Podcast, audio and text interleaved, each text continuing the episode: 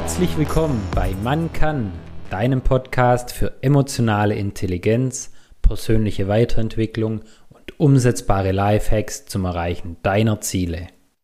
Heute zu Gast bei mir Jonathan Gauger, dessen Herzensprojekt HeyHo ist. Help Yourself, Help Others. Wir haben uns kennengelernt und ich fand das Projekt so spannend, dass ich dachte, da müssen wir dringend mehr drüber sprechen und das hier auch im Podcast promoten. Hey ho, Jonathan. Hey ho, Marcel. Schön, dass ich heute da sein darf. Ja, servus.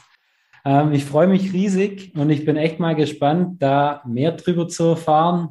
Vielleicht möchte ich auch mal ganz kurz den Zuhörern vorstellen, wer du bist, woher du kommst. Klar, mache ich sehr gern. Ich freue mich auch sehr, dass ich heute da sein darf. Wie du schon gesagt hast, Jonathan Gauger, aktuell 32 Jahre alt, komme aus Stuttgart und ähm, ja, habe über einige verschiedene Schritte zur Hero gefunden und kann gerne kurz ein bisschen erzählen, wie meine Reise dahin war. Ähm, ich war eigentlich schon immer jemand, der gerne angepackt hat, der gerne was gemacht hat, äh, hat auch dazu geführt, dass ich in der neunten Klasse direkt mal von der Schule geflogen bin, weil ich äh, nicht ruhig auf dem Hintern sitzen bleiben konnte, sondern immer schon was machen wollte. Und äh, bin dann äh, aber über eine Ausbildung und über die Abendschule doch noch zum Studium gekommen und habe, ja, wie sich das für einen guten Stuttgarter gehört, irgendwann nach dem Studium hochmotiviert beim Daimler angefangen und ähm, habe dann aber relativ schnell mich gefühlt wie ein Arbeitsloser im Unternehmen, weil ich ähm, während meinem dualen Master die ersten sechs Monate eigentlich gar nichts zu tun hatte. Und ich habe bald quasi einfach gemerkt, hey, ich komme total motiviert aus der Uni, ich will richtig was bewegen. Ich habe gedacht, ich kann an großen Themen mitarbeiten und jetzt gibt's hier quasi für mich nichts zu tun. Und dann war das eigentlich so das erste Mal, wo ich gemerkt habe, irgendwas äh, ist hier nicht so ganz stimmig und hat dann dazu geführt, dass wir während der Arbeitszeit, jetzt im Nachhinein kann ich das ja äh, sagen, dass wir während der Arbeitszeit damals unser erstes äh, Startup gegründet haben. Und ähm, ja, das haben wir ein ganzes Jahr nebenher gemacht, haben dann aber letztendlich entschieden, äh, das Projekt zu beenden. Und das hat mich dann im nächsten Schritt äh, nach Afrika gebracht, nach Malawi und nach Sambia, wo ich äh, knapp sechs Monate für ein Safari-Startup gearbeitet habe. Und da haben wir aber auch sehr, sehr viel mit den Communities vor Ort gearbeitet. Und ich habe das erste Mal gemerkt, hey, immer dann, wenn du anderen Leuten helfen kannst, dann fühlt sich das für dich richtig gut an. Ja? Also Malawi und Sambia sind sehr, sehr arme Länder. Da ist es leider sehr einfach, anderen Menschen zu helfen. Aber ich habe das erste Mal gemerkt, mich erfüllt es wirklich, wenn ich weiß, ich habe jetzt heute was getan, ähm, was sich wirklich sinnvoll angefühlt hat. Und als ich wieder zurückgekommen bin nach Deutschland, habe ich aber trotzdem wieder bei Daimler angefangen zuerst mal mhm. und hatte dann einen super guten Job, hatte ähm, echt tolle Kollegen, hatte viel Verantwortung und habe aber trotzdem dann nach einer gewissen Zeit wiedererkannt, irgendwas fehlte, ja, da muss irgendwie mehr gehen und habe mich wieder so nach diesem Gefühl gesehnt, ähm, das ich damals hatte, als ich ähm, in Afrika war und gedacht habe, hey, jetzt ist es wirklich sinnvoll, mit dem du deine Zeit verbringst. Und ähm, dann hatte ich nebenher einen, einen Webshop gemacht mit meiner Mutter, Erst, also quasi Familienunternehmen. Das haben wir irgendwann verkauft.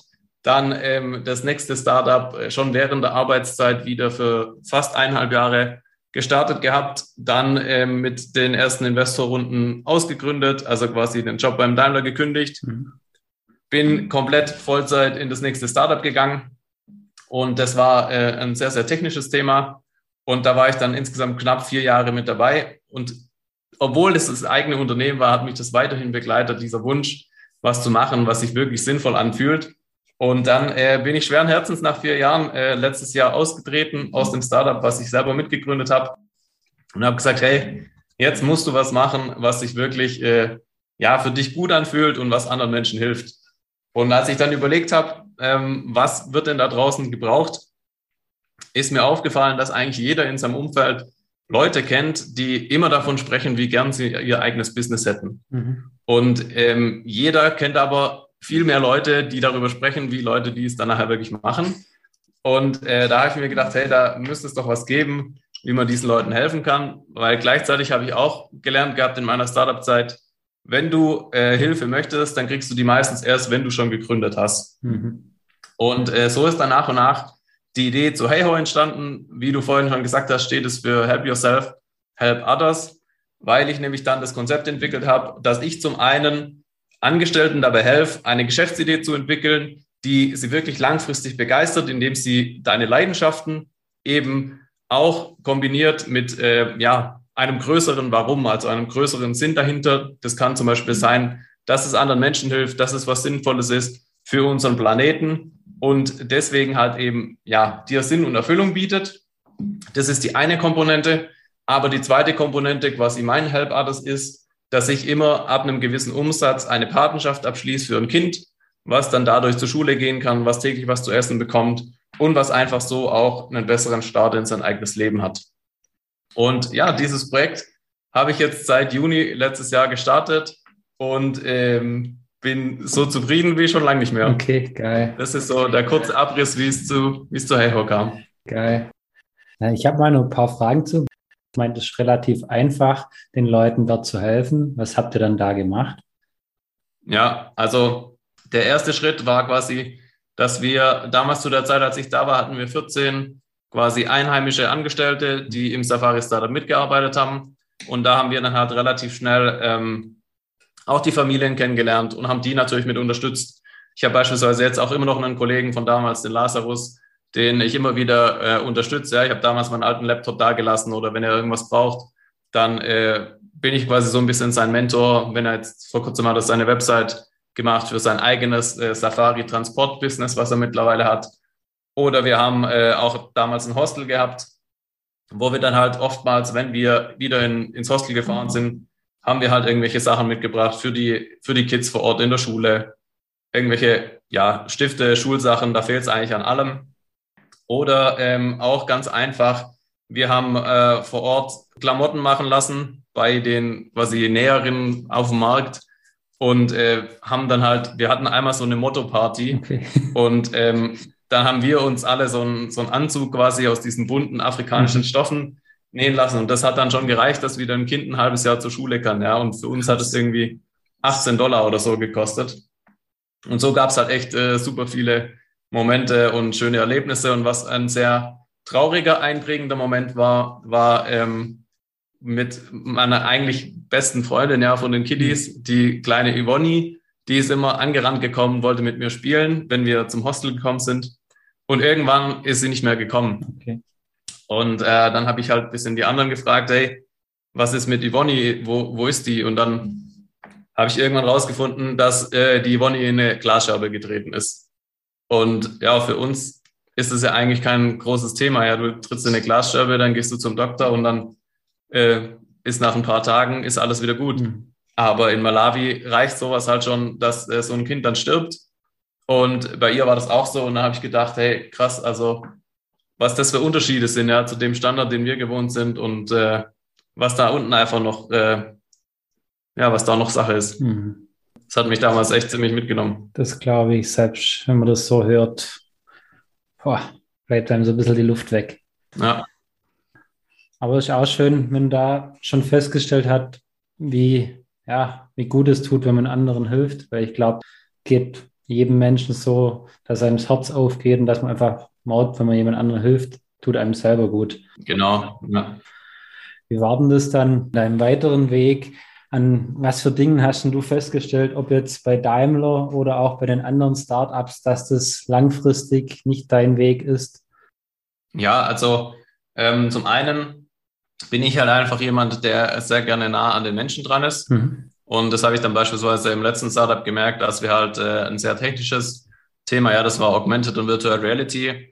Da haben wir halt eben äh, mehrere Jahre entwickelt, ohne dass das Produkt äh, marktreif war. Mhm. Und da habe ich einfach gemerkt, ja, da fehlt mir so diese, diese Interaktion. Mhm. Ähm, beim großen Daimler war es oftmals so, dass ich mich gefragt habe, hey, warum sitze ich wieder in so einem unnützen langen Meeting? Warum gibt es jetzt hier wieder Machtspielchen oder ähm, ja, warum arbeiten wir nicht einfach mal gemeinsam an dem an dem Ziel, ja, oder was ist überhaupt das Ziel von dem, was wir machen. Und ähm, ja, ein weiterer Vorteil davon, wenn du ein, ein, Business gründest, was halt wirklich jemand anders hilft, ist, dass du auch immer diese Motivation hast, die so ein bisschen größer ist wie du selbst. Ja, also ich weiß beispielsweise, wenn ich jetzt äh, drei Wochen nur auf dem Sofa liege und Netflix schaue, hm. dann gibt's halt auch am Ende des Monats keine neue Patenschaft und es ist keinem Kind geholfen und es ist kein neues Business gegründet. Ja, weil der Gedanke hinterher ist der, wenn ich anderen Leuten dabei helfe, ein Business zu gründen, was wieder anderen Leuten hilft, dann ist quasi mein Impact so ein Multiplikator. Ja, also für mich im Kopf ist es immer ein bisschen so ein Bild. Ich schmeiß einen großen Stein ins Wasser und der erreicht dann immer mit seinen, mit seinen Ringen immer mehr weitere Menschen und wird in quasi immer ein größerer Einfluss. Mhm. Und das ist natürlich einfach ein, ein, äh, ja, eine schöne Motivation, die mich dann auch wieder hochbringt, wenn es, was glaube ich ganz normal ist, in so einer Selbstständigkeit auch mal ein bisschen schwieriger wird. Mhm, Glaube ich dir. Und alle Hörer, ich sehe ihn ja gerade hier, wie er grinst dabei. Das ist sehr überzeugend. Kann ich nur bestätigen, dass er mit vollem Herzblut dabei ist. Auf jeden Fall. Kannst du vielleicht noch für unsere Hörer genauer beschreiben, wie dann so ein Coaching bei dir abläuft oder wie du anderen hilfst, eben ihr Projekt zu finden? Ja, also normalerweise starte ich immer so, ähm, dass wir erstmal einen gemeinsamen Call machen. Mhm. Das ist auch quasi noch äh, komplett außerhalb von dem Coaching, also auch ein, ein kostenloser Call, wo es erstmal darum geht, rauszufinden, wie ist eigentlich die Situation gerade. Meistens ist es so, dass die Coaches schon äh, länger den Gedanke haben, dass es, dass es für sie äh, eine Veränderung braucht. Und äh, wir schauen dann einfach gemeinsam, was die schon versucht haben, ja, wo die schon gerade stehen und ähm, ob das dann auch quasi zusammenpasst, ja, ob ich auch wirklich helfen kann weil ich möchte niemand einfach nur in mein Coaching reinziehen, damit ich mal wieder ein paar Euros verdient habe, sondern am Ende soll da jemand rauskommen, der quasi von einem ja eher unzufriedenen Menschen zu einem wirklich ähm, ja motivierten Menschen gekommen ist, der oder die wirklich Bock hat auf das, was jetzt als nächstes ansteht. Und das Ziel von dem Coaching ist, diese Klarheit zu schaffen. Ja, mhm. was möchtest du? Wo willst du hin? Wer willst du sein? Und warum ist dir das so wichtig? Mhm. Und halt wirklich dann auf der Basis ähm, auch wirklich eine Geschäftsidee zu entwickeln, die dazu passt, die zu, zu einem selber passt. Weil was ich auch gemerkt habe, beispielsweise bei meinen Gründungen, es bringt dir nichts, wenn du einfach nur gründest, damit du gegründet hast. Ja, wenn das nicht zusammenpasst oder wenn dadurch dein dein Leben komplett äh, aus der Bahn läuft, beispielsweise du kriegst äh, total Probleme mit der Gesundheit, weil du nur noch arbeitest, hast du nichts davon. Mhm. Wenn du nur noch arbeitest und äh, die Familie daheim kommt zu kurz, dann ist auf kurz über lang das auch zum Scheitern verurteilt, ja. Und deswegen ist dieses Coaching, was insgesamt zwölf Wochen geht und in sechs Module aufgeteilt ist, ähm, das ist quasi, das startet auch ganz am Anfang, ja. Also das erste Modul, da geht es erstmal darum, so eine Bestandsaufnahme durchzuführen, weil wenn du rausfinden willst, wo deine Reise hingeht, musst du erstmal gucken, wo stehst du gerade und wo startest du. Mhm. Und das nächste Modul, das zweite, das ist dann quasi rauszufinden, was sind wirklich äh, die Leidenschaften, was ähm, begeistert dich und welchen Lebensstil soll dir das Ganze auch ermöglichen. Ja? Weil auch da macht es total Sinn, am Anfang drauf zu schauen. Vor allem, wenn man später mit anderen Leuten zusammenarbeiten möchte, ist es wichtig, dass jeder weiß, hey, was möchte ich eigentlich damit erreichen und was ist mein Ziel, weil sonst wird es auch schwierig, wenn äh, irgendwie alle in die andere Richtung laufen. Und dann kommt dieses große Thema, was wirklich sehr, sehr wichtig ist, ähm, dieses Warum rauszufinden, ja, diesen langfristigen Antrieb, der eben nicht nach ein, zwei Monaten schon wieder verblufft. Sagt man das auf Deutsch? Weiß ich nicht. Verpufft, ja, keine Ahnung. verpufft, genau, verpufft, danke. Ähm, sondern der, der einen wirklich auch äh, lange, lange dann motiviert. Und wenn wir diese Grundlage geschaffen haben, dann geht es darum, wirklich ins Brainstorming zu gehen, mit vielen verschiedenen Methoden rauszufinden, was könnten da passende Business-Ideen sein.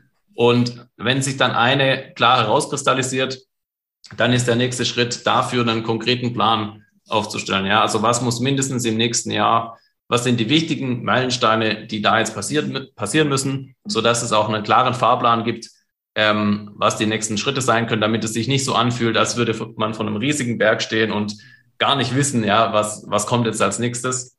Das ist natürlich nicht so, dass alles komplett durchgeplant ist, aber du weißt wenigstens die, die wichtigsten Meilensteine.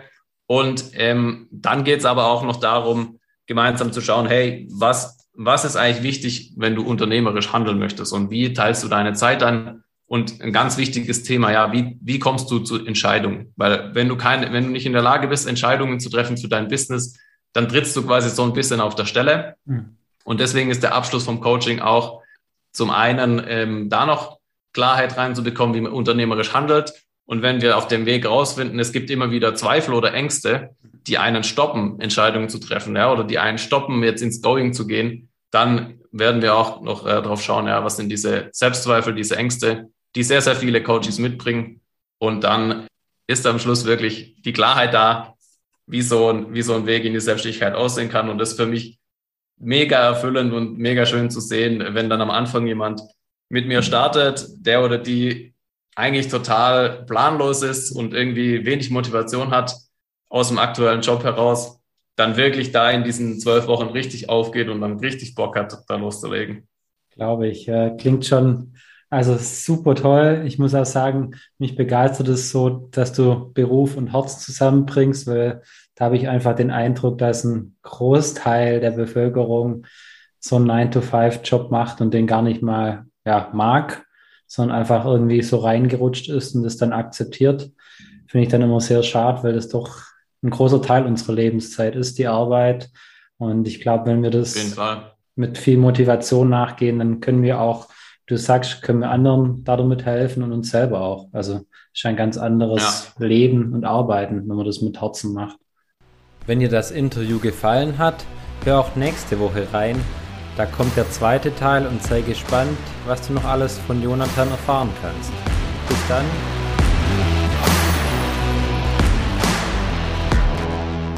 Werde zum Macher und Regisseur deines Lebens.